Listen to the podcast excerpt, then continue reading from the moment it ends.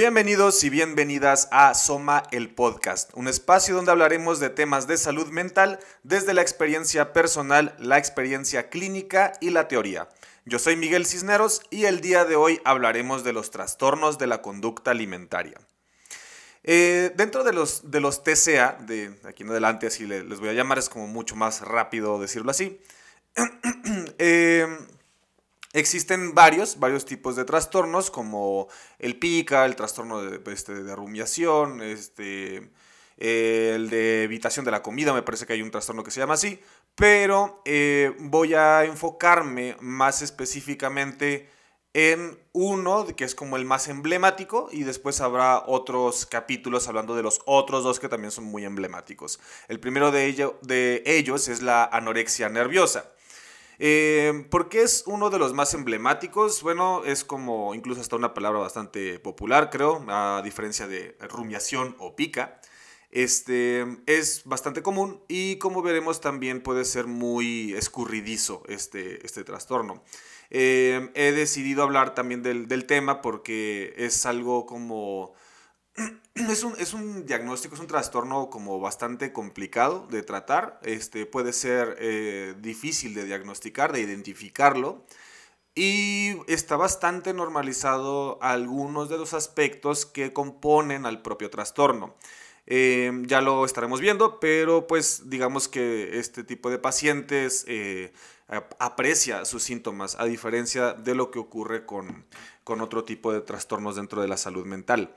No todos, también hay otros tipos de trastornos que el paciente no quiere soltar su síntoma, por así decir.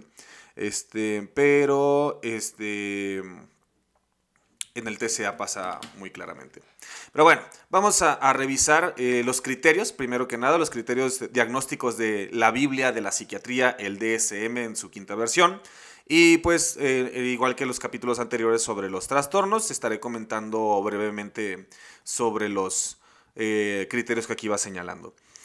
Bueno, en primer lugar, eh, señala, eh, restricción de la ingesta energética en relación con las necesidades, que conduce a un peso corporal significativamente bajo con relación a la edad, el sexo, el curso del desarrollo y la salud física, pero significativamente bajo se define como un peso que es inferior al mínimo normal o en niños y adolescentes inferior al mínimo esperado. Eh, bueno, sí, básicamente la parte del peso porque hay una restricción alimentaria, digamos que es lo básico en la anorexia. Eh, etimológicamente anorexia quiere decir sin hambre. Eh, si recuerdo bien, orexia o orexis, algo así, es este, relacionado al hambre y el, prefijo an, an, es de no, es como alguien que no tiene hambre. sin embargo, este, bueno, digamos, este nombre se le asignó hace muchísimo tiempo a la anorexia. Este, pero eh, no es que estas personas no tengan hambre, sino que controlan muy bien el hambre, por así decir, la restringen muchísimo y claro que se llegan a acostumbrar a estar sin, sin comer, pero no es que no tengan hambre. Entonces, en, la anorexia es este, lo fundamental, la restricción de alimentos. Eh, ya como veremos eventualmente, en comparación a la bulimia, por ejemplo, que es el otro, digamos, trastorno popular dentro de los TCA, eh, existen los atracones, que es esta parte de comer muchísimo eh, y luego llegar a vomitar. En la anorexia no, en la anorexia es, digamos, como una persona que hace dietas, una persona que deja de comer carne, una persona que deja de comer carbohidratos, que dice que le cae mal el gluten, que es alérgico o alérgica a tal alimento, que este, es intolerante a la lactosa. Entonces empieza a dejar algunos alimentos alimentos y esto va a generar eh, lo que menciona acá como de la, este, la pérdida de peso eh, menor todavía como a lo esperado. Eh, sin embargo, también se toma en cuenta que no tiene que llegar a, cierto, digamos, IMC o a cierto peso para que tú puedas diagnosticar. Ya lo veremos un poquito más a detalle este, eventualmente. El segundo criterio dice miedo intenso a ganar peso o a engordar o comportamiento persistente que interfiere en el aumento de peso, incluso con un peso significativamente bajo. Es decir, que la persona tenga miedo de engordar o, miedo de que, de, que parezca gorda la persona, aun cuando el peso ya está bajo, aun cuando ya bajó algunas tallas, aun cuando lleva algún tiempo restringiendo alimentos, el miedo a engordar es evidente, es claro y es intenso. Eh, alteración en la forma en que uno mismo percibe su propio peso o constitución, influencia eh, impropia del peso o la constitución corporal en la autoevaluación o falta persistente de reconocimiento de la gravedad del peso corporal bajo actual.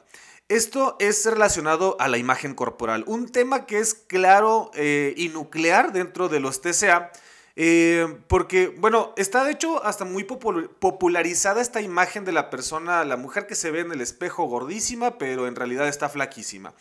Eh, no es tal cual como que alucinen, digamos. No este, es como que en todas las superficies este, donde se reflejan se ven como cinco veces su tamaño sino que hay unas características de eh, perfeccionismo y autoexigencia muy marcadas en el TCA. De hecho, es común la personalidad obsesivo-compulsiva.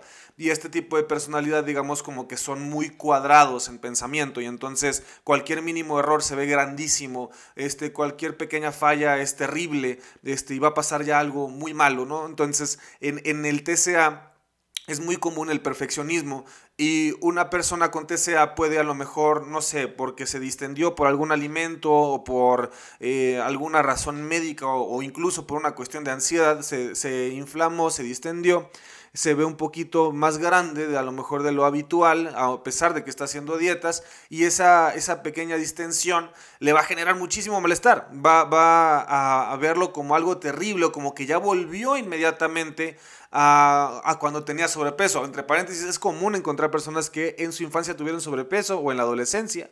Y este, digamos, de ahí surge todo ese, en parte, todo ese temor por la gordura, digamos como una gordofobia muy, muy intensa. Entonces, en, la imagen corporal va a pasar esto, ¿no? de, ver algunas, digamos, entre comillas, imperfecciones, algo de cambios en el cuerpo, algo de diferencia en cómo te queda alguna ropa o eh, X cosa.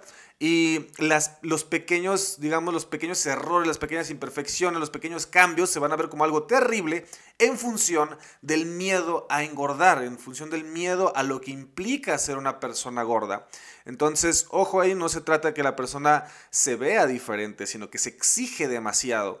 en este sentido, también conviene no estarle diciendo a las personas como de que, pero es que mírate, o sea, si estás flaca, estás flaco, ¿no? Mira, mira tu reflejo, ¿cómo crees? Y allá andan pellizcándoles las las extremidades o las lonjas o algo y es como que no, no es cierto, mira, no has engordado este y ta, ta, ta, y es como de que no es eso, o sea, la persona no está loca, eh, claro que sabe que, ha bajado y, tal, pero un pequeño gramo que haya subido, que se haya visto en la báscula, que subió un poquito, o que en el espejo se haya visto diferente, o en la selfie se vio diferente, porque ahora las cámaras nos hacen la cara más redonda, estaría segurísimo de eso, este, por mi parte, eh, o tal vez no, eh, pero bueno, todas, digamos, como pequeñas cosas, una persona puede verlas y decir, eh, no, pues está bien, ¿no? Pues, subí un poquito, y me aprieta un poquito más el pantalón. Una persona con TCA terrible, horrible, muy mal.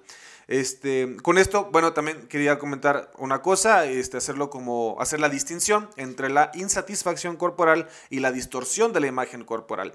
En la insatisfacción eh, de la imagen corporal, es algo muy común, de hecho bastante normalizado y pues digamos no tiene nada de malo en sí. Podemos encontrar sí algunos este, efectos negativos, algunas complicaciones, pero es bastante común. Es básicamente decir, mmm, esta parte de mi, cuerpo no, de, mi cuerpo no me gusta tanto, a lo mejor este mis brazos son este, más grandes o más pequeños, mi abdominal es más grande, este, eh, mis piernas no me gustan, este, no me gusta mi nariz, no me gustan mis ojos, no me gusta mi espalda, no me gusta el color de mi piel, no me gusta el color de mis ojos, no me gusta que no me sale bien la barba, no me gusta cómo me sale el cabello, etcétera, etcétera. Son, digamos, insatisfacciones que uno tiene con su propia imagen pero eh, no lo llevan a uno, cuando es nada más una insatisfacción, no lo llevan a uno, digamos, a obsesionarse, a buscar corregirlo sí o sí, a verlo como el, este, la fuente de todos los problemas en mi vida y hacer este ejercicio exhaustivo y matarme con dietas milagro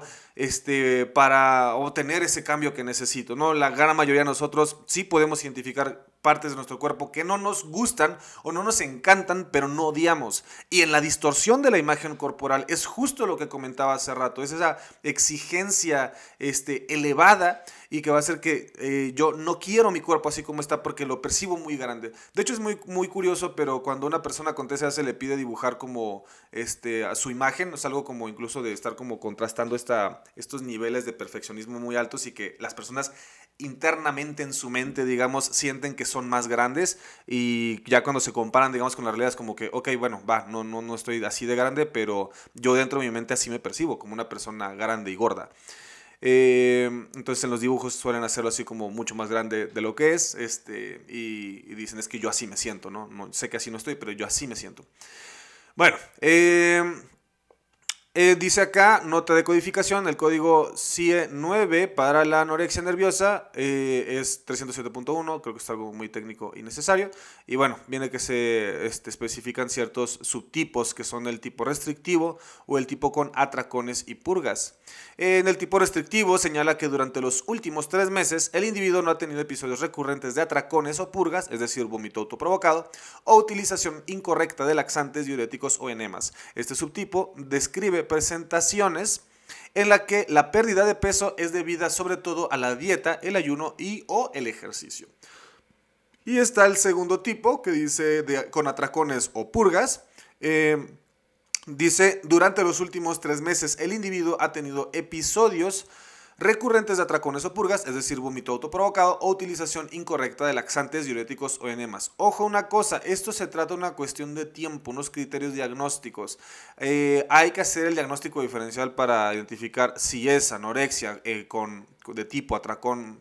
Eh, con, este, con atracones y purgas o es bulimia nerviosa. Todo va a estar en función del tiempo. Ya lo veremos eventualmente con este, la, la bulimia pero los atracones son mucho más este, recurrentes y también los vómitos y este, o el ejercicio excesivo, el uso de laxantes.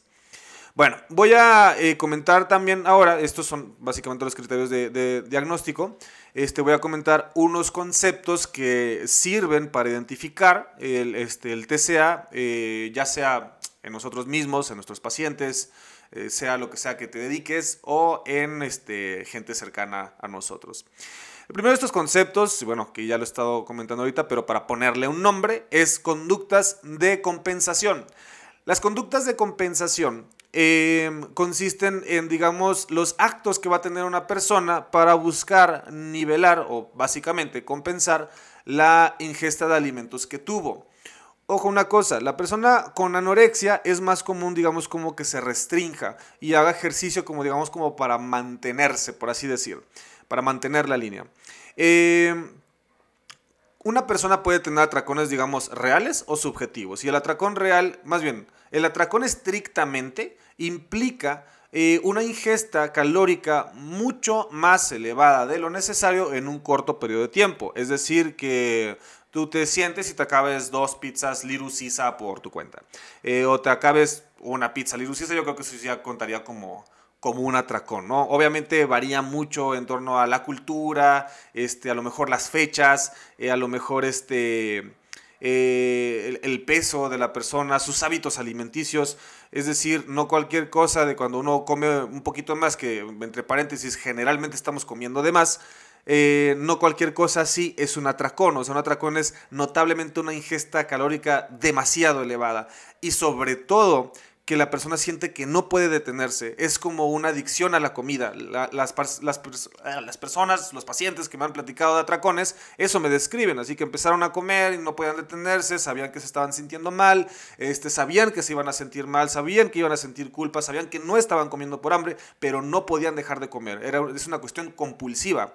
Entonces, em, uno puede tener un atracón, digamos, real o sentir que comió demasiado. Y es el atracón subjetivo. Y esto está muy relacionado al perfeccionismo y autoexigencia que mencionaba hace rato. Si una persona a lo mejor regularmente está habituada a cenar un sándwich, pero después se comió una rebanada de pan este, extra o dos rebanadas de jamón extra porque se quedó con hambre o algo así, porque se está restringiendo todo el día, eh, va a sentir que tuvo un atracón. Eh, probablemente si en lugar de echarse de colación una manzana se echa dos, va a sentir que tuvo un atracón. Entonces es, es real cuando una persona este, dice que tuvo un atracón, así lo siente, no tiene que ser estrictamente el atracón, pero porque esto es lo que, insisto, va a activar todas estas ideas de autoexigencia y perfeccionismo, va a llevar a la persona a querer compensar todo lo que comió, ya sea a través de al otro día este, ayunar, al otro día restringir más alimentos, al otro día tomar mucha agua, al otro día hacer mucho ejercicio, es decir, va a buscar hacer algo para, insisto, compensar la ingesta calórica que tuvo, sea real o sea subjetiva. El siguiente concepto que vamos a, revisar es el de eh, conductas de comprobación. En el mismo sentido de la imagen corporal y la autoexigencia y el perfeccionismo, las conductas de comprobación van a ser, digamos, actos recurrentes para estar verificando el peso, la imagen y la figura. Es decir, a través de verse constantemente en el reflejo, pesarse constantemente, medirse, medirse con, la, este, con las manos, este, compararse con otras personas, ponerse ropa que este, sabes que, es una talla a lo que estabas aspirando, digamos, y que incluso a lo mejor tú sabes que hace mucho tiempo no eres talla M como, como lloviznando, hace mucho no eres talla chica como lloviznando, y este, entonces te quieres poner la talla chica porque eso para ti va a comprobar que efectivamente estás bajando o no y a lo mejor por tu propia complexión ya no te queda la talla M y entonces estarlo haciendo regularmente y estarte revisando este, que te queda o que no y te queda apretado, estás como constantemente, constantemente en esta comprobación de cómo está tu figura. Y obviamente esta comprobación no llega a, finales felices regularmente, es como me compruebo para atacarme, me compruebo para eh, identificar que no me siento bien conmigo o conmigo, este en, mi reflejo conmigo misma, conmigo mismo, no me siento bien con eso, y, pero no dejo de hacerlo. O sea, porque uno, por ejemplo, podría decir, ok, va a ver, me pongo esta camisa talla M, ya no me queda, me pongo esta, este pantalón, este, ya no me queda, ok, bueno, a ver, sé que voy a andar incómodo, este, no, hombre, aparte voy a una fiesta o voy a una boda, aparte vamos a estar comiendo un chorro y ya no me queda también esto, bueno, mejor lo cambio, ¿no? Porque voy a andar incómodo, no me voy a sentir bien conmigo. Una persona que está, este, con un TCA es más probable como que se vaya a exigir y decir, no, si esto no me está quedando es porque ahorita no le estoy echando ganas, porque ahorita no puedo, porque ahorita, ahorita se me va a pasar, ¿no? O algo así. Entonces se van a exigir que, que eso les quede bien, pero paradójicamente se van a seguir sintiendo bastante mal porque pues les queda apretado eso que se pusieron. Este, Ahora, lo mismo también el estarse pesando. Es muy común que una persona con TCA tenga este, eh, una, una, báscula en su casa y se pese todos los días. Este, me ha tocado que me cuenten que se pesan después de comer, al levantarse, después de bañarse, o sea, están constantemente revisando su peso. Y bueno, este, es sabido que pues el peso no es, digamos, pues no indica eh, algo muy claro realmente. O sea, uno puede subir de peso porque subió en músculo, este, o uno puede bajar de peso porque bajó en músculo, bajaste en grasa, o puedes bajar de grasa y subir de músculo, y pues el, peso es algo realmente muy, muy relativo. Pero estas personas, insisto, en la parte de la exigencia, van a estar eh, midiéndose en, sus progresos y su bienestar en torno a si bajaron de peso o no. entonces, claro es que si suben un, este, unos 100 gramos o algo así, o si, ven que subieron ya un kilo, se pueden poner muy, muy mal. Bueno, ahora lo siguiente es cómo vamos a saber eh, cuando hay realmente un diagnóstico, cuando hay un trastorno eh, ya así tal cual, o una persona tiene síntomas nada más, o es simplemente una cuestión incluso relacionada a la personalidad. Es decir, ¿cómo vamos a saber cuando una persona eh, solamente le preocupa su cuerpo y su imagen, pero de una forma saludable, sin tener que llegar ni a restringirse, este, vamos, de forma patológica, a lo mejor evita algunos alimentos justo como por esta parte de imagen, eh, no afecta en otras áreas de su cuerpo, en otras áreas de su vida, perdón, este, no llega a las purgas y los laxantes, sino que pues se cuida, come bien, hace ejercicio, le gusta su imagen, le importa, no tiene una distorsión de la imagen corporal, este, busca como comer bien, en algunos momentos como un poquito de más y siente algo de culpa porque pues está buscando cuidar su imagen. ¿Cómo distinguimos eso de una persona que sí tiene un TCA? O podríamos pensar que todas las personas que cuidan su imagen tienen un TCA. Pues la respuesta es que no. Vamos a, pensar en cómo vamos a, insisto, distinguir esto de cuando ya hay una patología y a qué le vamos a apuntar cuando ya haya una patología, ahorita que mencionemos muy brevemente el tema del el tratamiento. Bueno, en primer lugar, eh, hay que tomar en cuenta que el diagnóstico se va a hacer eh, únicamente por un o una profesional del área, es decir, este, de preferencia alguien de psiquiatría o alguien de psicología. Eh, si bien el diagnóstico se hace a través de la entrevista clínica, es decir, a través de conocer los síntomas y cómo explorarlos, identificarlos y tal, eh, es muy complicado y nada recomendable que uno se agarre el DSM o escuche este podcast y diga, ah, es que Miguel dijo que estos son los síntomas, yo lo escuché, yo los tengo. Sí, pero no. Puede que te identifiques con algunos o identifiques a alguien o algún familiar, algún amigo, etcétera, pero eso en sí no va a ser el diagnóstico y de, hecho que lo hagas contigo mismo o contigo misma, este, no es para nada buena idea. Eh, la parte de que algún profesional sería lo ideal que, te viera y te pudiera decir si tienes o no un TCA, es justo eso, tienen la experiencia, los conocimientos y la forma de explorar la información. No es nada más leerlos y conocer los síntomas. Ahora, existen también otros métodos que es a través de la aplicación de pruebas. Existen varias para identificar, por ejemplo, este, las, las alteraciones de la alimentación, es decir, si hay atracones, si hay restricciones, etc. Si me acuerdo bien, hay una prueba que se llama EAT, eh, como, como comer en inglés, EAT. Em, hay otra que se llama BSQ o Body Shape Questionnaire, que es de la imagen corporal específicamente. Esta prueba eh, tiene un punto de corte que pasando ciertos, digamos, puntos que uno pueda este, tener en la prueba, ya te va a identificar si tienes una distorsión de la imagen corporal este, o no. Y existe otra prueba de un concepto que me gustaría también aclararlo porque sirve mucho precisamente para, para distinguir si hay un TCA o no. Esta prueba se llama cuestionario de conductas alimentarias de riesgo. Las conductas alimentarias de riesgo o CAR hablan justo de, digamos, de una, una forma previa, digamos, de, del TCA. De hecho, su definición es que es una entidad subclínica con síntomas parecidos al TCA, pero menores en frecuencia e intensidad. Es decir, vamos a encontrar eh, atracones, vamos a encontrar uso de laxantes o purgas o algunas conductas de compensación, vamos a encontrar insatisfacción de la imagen corporal, pero no llega a ser un grado tal que nos indique ya un trastorno. Por ejemplo, una persona que a lo mejor... Mm, una vez a la semana tenga un atracón, este, pero no fuerte, realmente digamos algo un poquito más subjetivo pero que eso no le lleve a este, purgas constantes o que, este, no sé, en, ocasiones tenga esto un poquito de ejercicio excesivo, este, que alguna vez en su vida haya usado laxantes o algún medicamento para bajar de peso.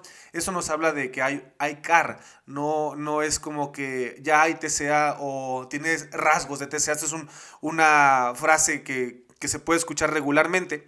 Eh, pero el, TCA no tiene rasgos, no, no puedes decirlo como en la personalidad, ¿no? Tienes estos rasgos de personalidad narcisista, pero no cumples criterios para un trastorno narcisista de la personalidad. En TCA tienes o no tienes TCA. Eh, y los, los CAR eh, nos van a, ayudar, nos van a permitir identificarlo previamente sin decir ya hay un TCA, pero está el riesgo del desarrollo del TCA. ¿Por qué? Pues por muchas razones, ¿no? Por cuestiones tal vez de personalidad, de antecedentes genéticos, de cuestión familiar, de cuestión de contexto social, etc. Pero va a estar el riesgo. Eh, cuando he explicado esto con algunos alumnos, que por cierto, si alguno me está escuchando, saludos a mis alumnos, eh, que sabrán que los tengo hartos con el tema de, los CAR, eh, cuando, cuando tenemos este concepto, cuando tenemos esta idea, eh, podemos eh, pensarlo como cuando alguien consume drogas, por ejemplo, cuando alguien consume alcohol. Hay muchísima gente que consume alcohol en este país y en muchos otros y no necesariamente los podemos catalogar como que tienen una dependencia del alcohol, pero tampoco podemos irnos al otro extremo y decir que no pasa nada. Una persona que consume alcohol una vez a la semana a lo mejor y nada más en fines de semana, pero se pone bien hasta la madre o se pone mala copa o termina con este con muchas lagunas mentales o pierde muchísimo dinero algo así, podemos hablar de que tiene un abuso de alcohol. Tal vez no tiene la dependencia todavía y está en mucho riesgo de desarrollar una dependencia y otros problemas y trastornos mentales. Eh, pero ya desde ahí, eh, pudiendo identificarlo, podemos hacer una intervención preventiva para evitar precisamente que se desarrolle hasta ya la dependencia de alcohol. Lo mismo sucede con las CAR. No vamos a esperar hasta que nuestro paciente o nuestro familiar presente un TCA ya muy grave para pensar que requiere un tratamiento. Una persona con CAR puede recibir y debería recibir un tratamiento para evitar que se llegue a algo más grave. Eh, lo mismo también me gusta mucho explicarlo o explicarlo a pacientes eh, con, la diabetes, ¿no? Es como, existe la prediabetes, existe la, este, la resistencia a la insulina, existe eh, los malos hábitos alimenticios o este, el sedentarismo.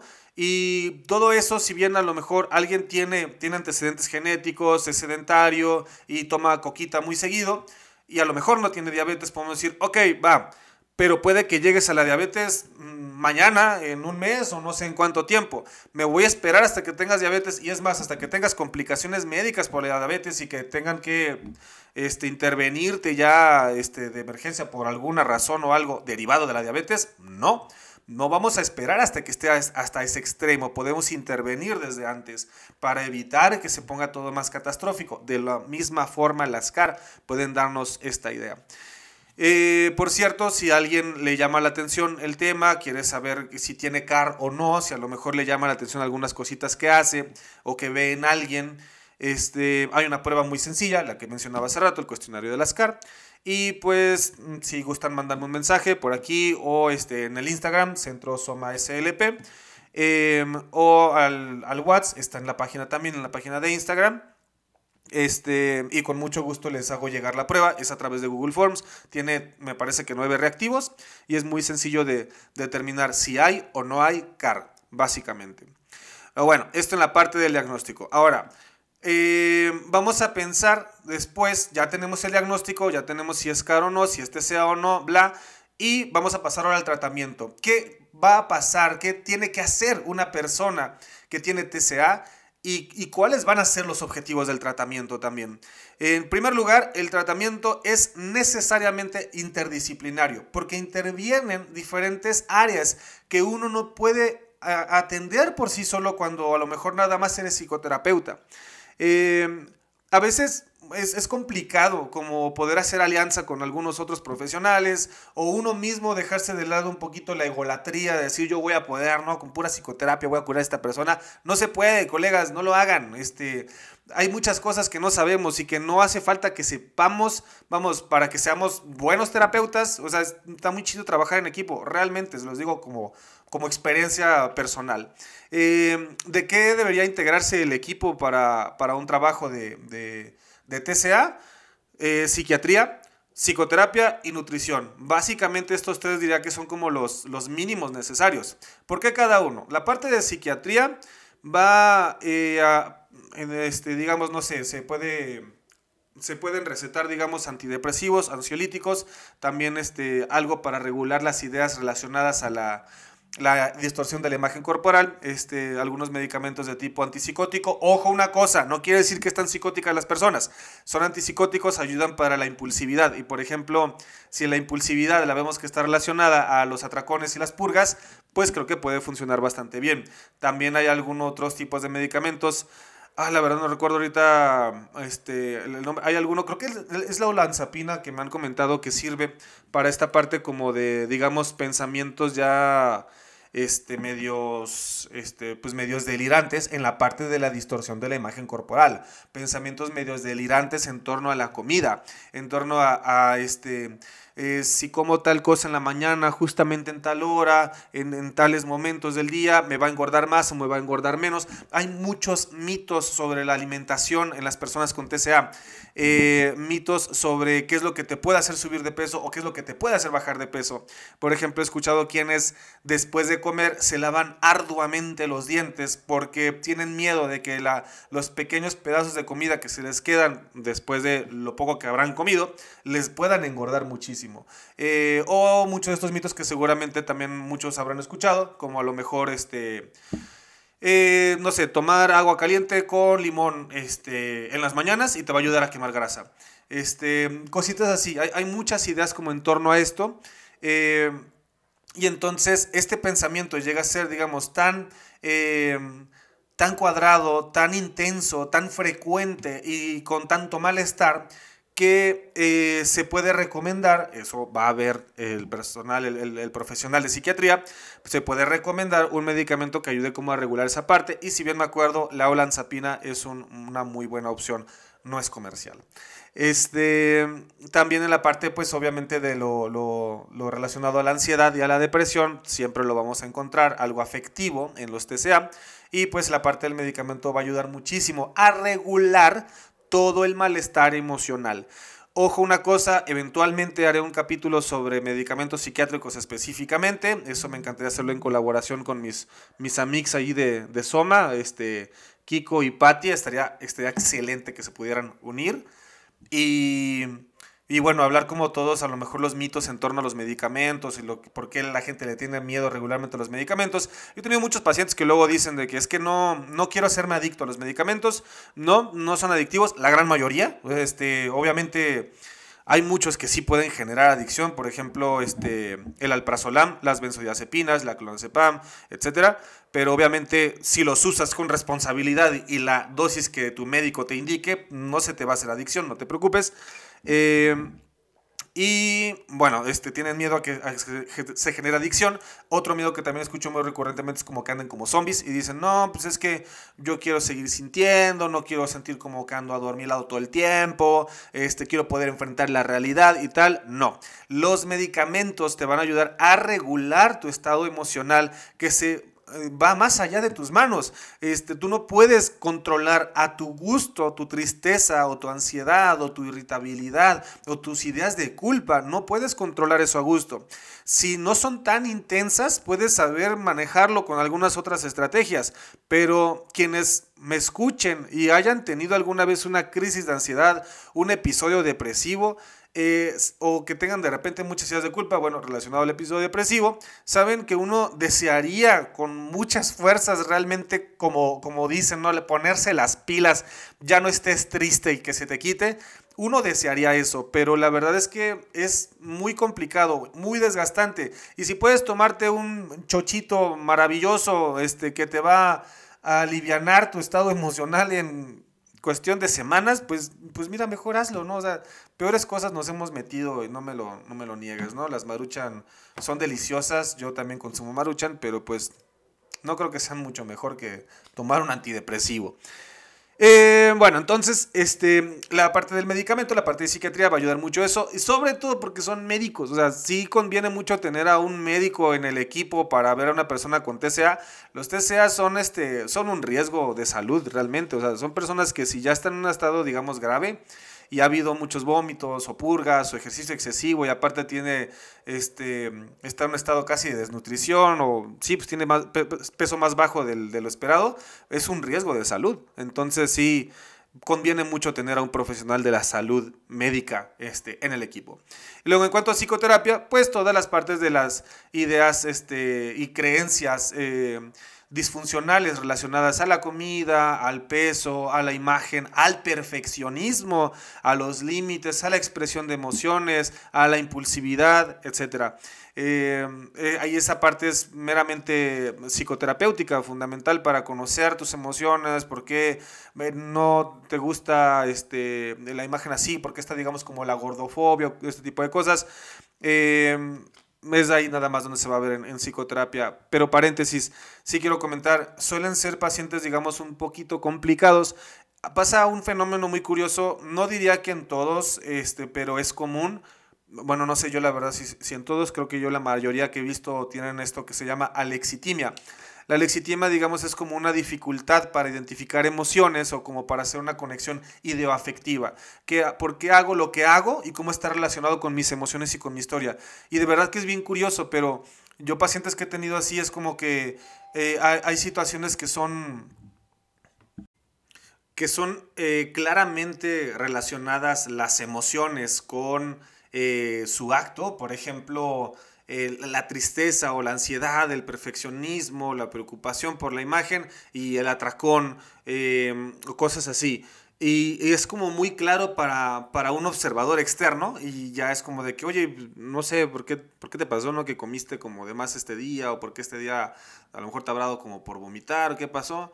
Y te dicen, no sé, pero te dicen de verdad, no, no saben, o sea, ven digamos como la superficie del acto y te dicen, pues no sé, vomité y ya, ¿no? No sé, tuve el atracón y ya.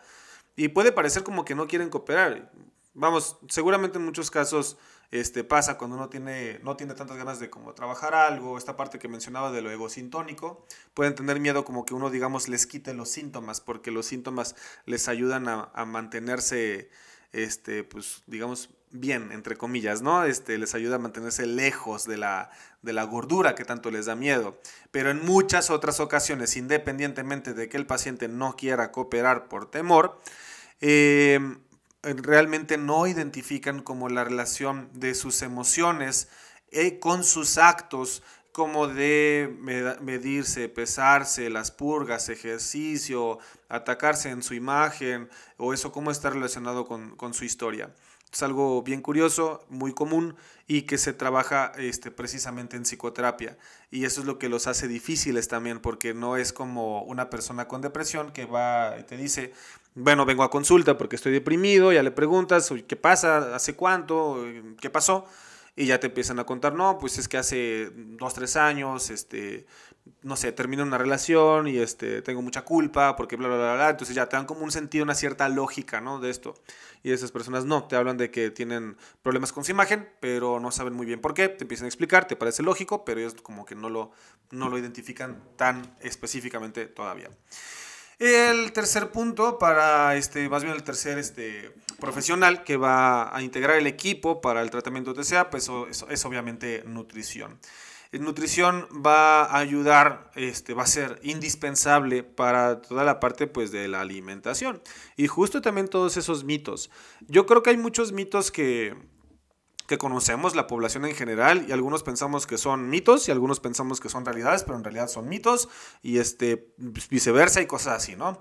Por ejemplo, uno de los mitos que yo recientemente ando revisando en un diplomado, justo que ando tomando de eh, terapia cognitivo-conductual en, pacientes con TCA, es que hablan de esto de la, la comida, digamos, como prohibida, ¿no?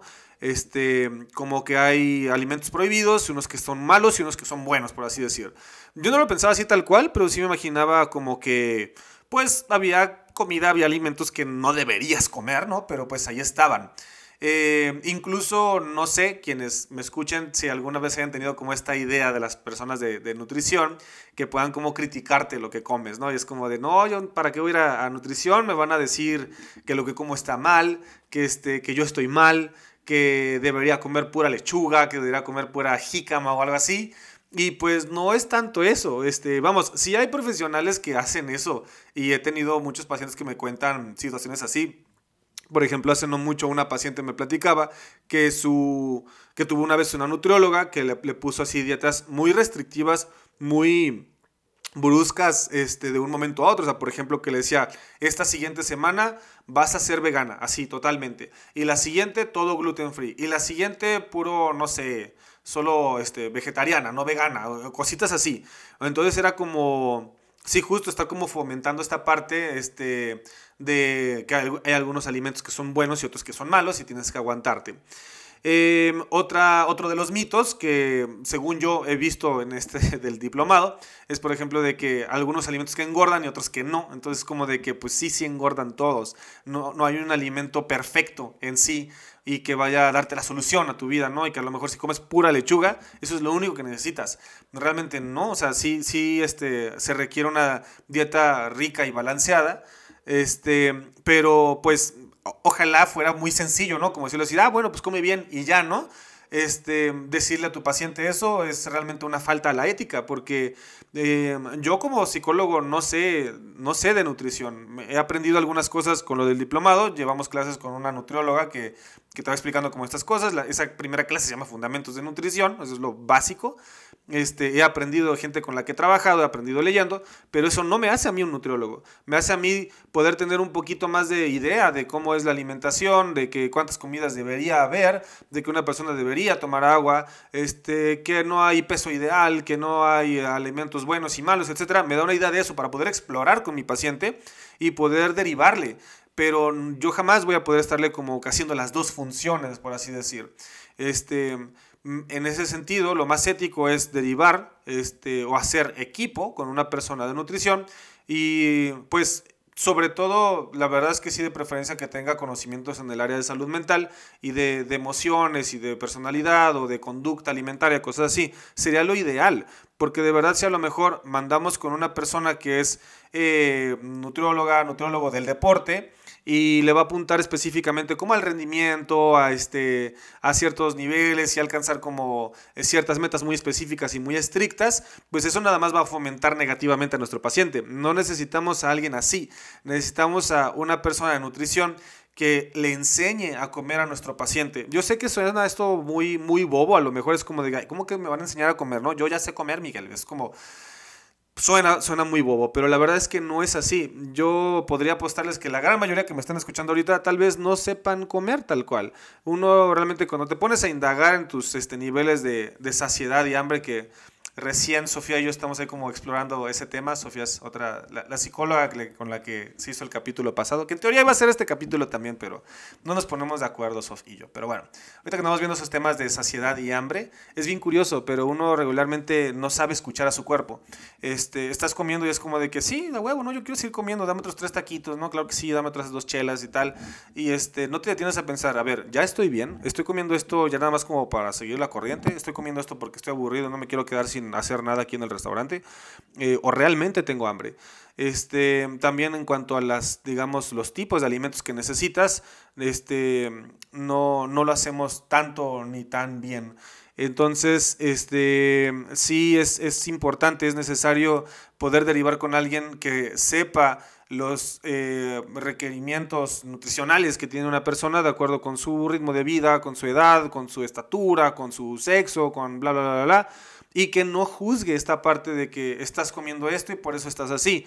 He escuchado también otras historias de mis pacientes cuando han ido a nutrición este, y tienen experiencias muy desagradables. Por ejemplo, una me contó hace no mucho que este, la pesó la nutrióloga y lo de repente va y le lleva las este, réplicas de grasa ahí con ella y así le pone un montón y le dice, mira, todo esto es lo que tienes extra. Pues, obviamente ella pues no le gustó nada. Probablemente quiero pensar que la nutrióloga quería así como, como estimularla, que se enojara, que se pusiera las pilas y empezara a hacer las cosas, pero pues no, realmente nada más fue y le tocó una herida que ella no dimensionaba. Lo mismo que si yo le dijera a un paciente, oye, estás comiendo mal, come bien, ¿no? Y ya, tienes mucho peso. ¿Y cuánto es eso, Miguel? Pues quién sabe, ¿no? Pero ella fue y tocó una herida emocional que ella pues no dimensionó. ¿Qué pedo?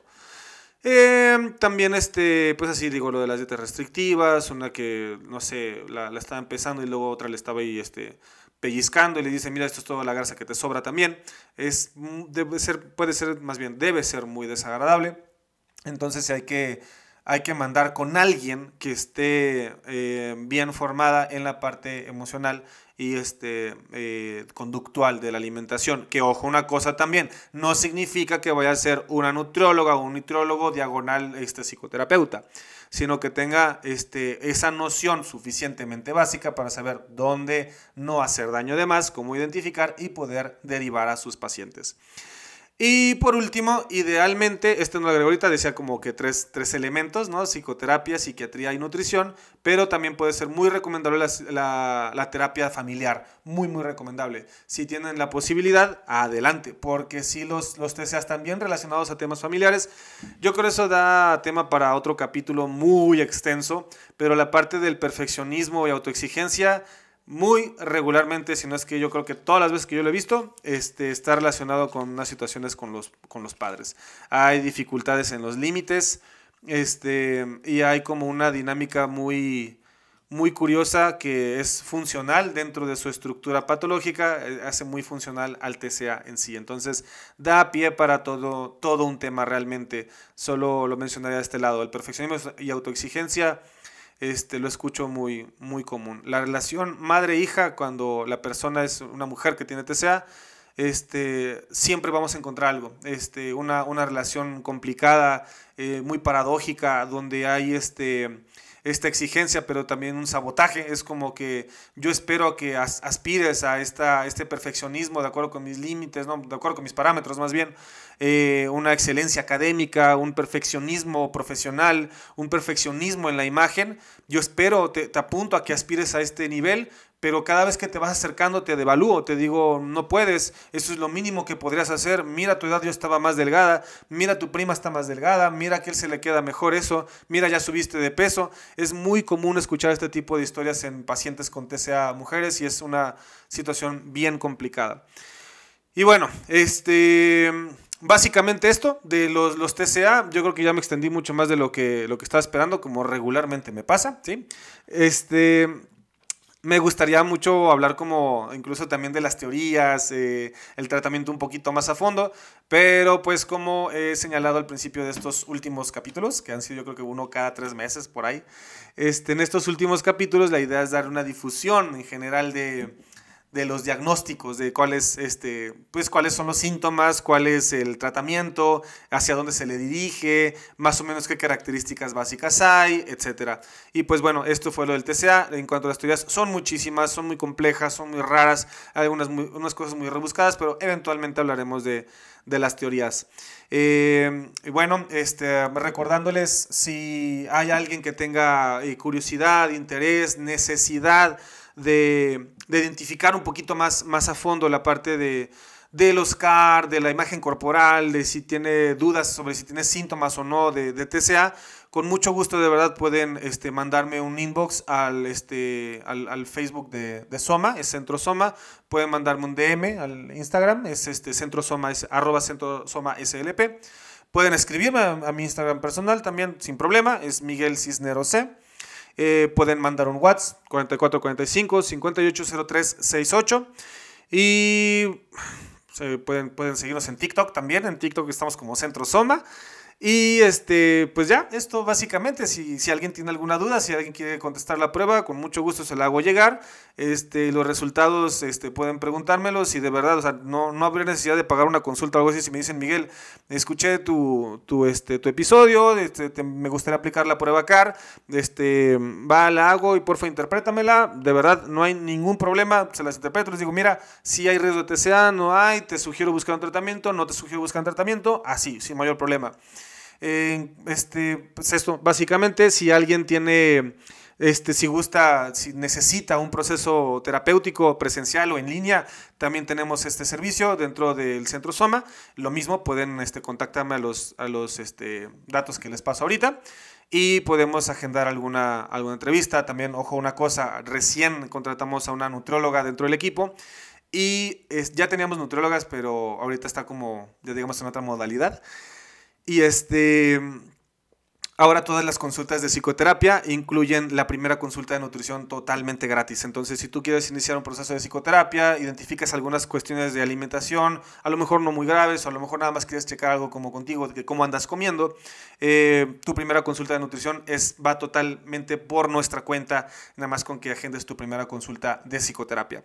Eh, y bueno, esto creo básicamente, este, recuerda si te ha gustado, este, danos like, empieza a seguirnos, va a haber más capítulos este, relacionados a otros trastornos, va a haber capítulos presentados por otros personales, otros profesionales del equipo de Soma y síguenos en nuestras redes sociales, ahí tendremos memes, ideas este, y otros posts relacionados a la salud mental. Le dejamos hasta aquí y nos vemos hasta la próxima.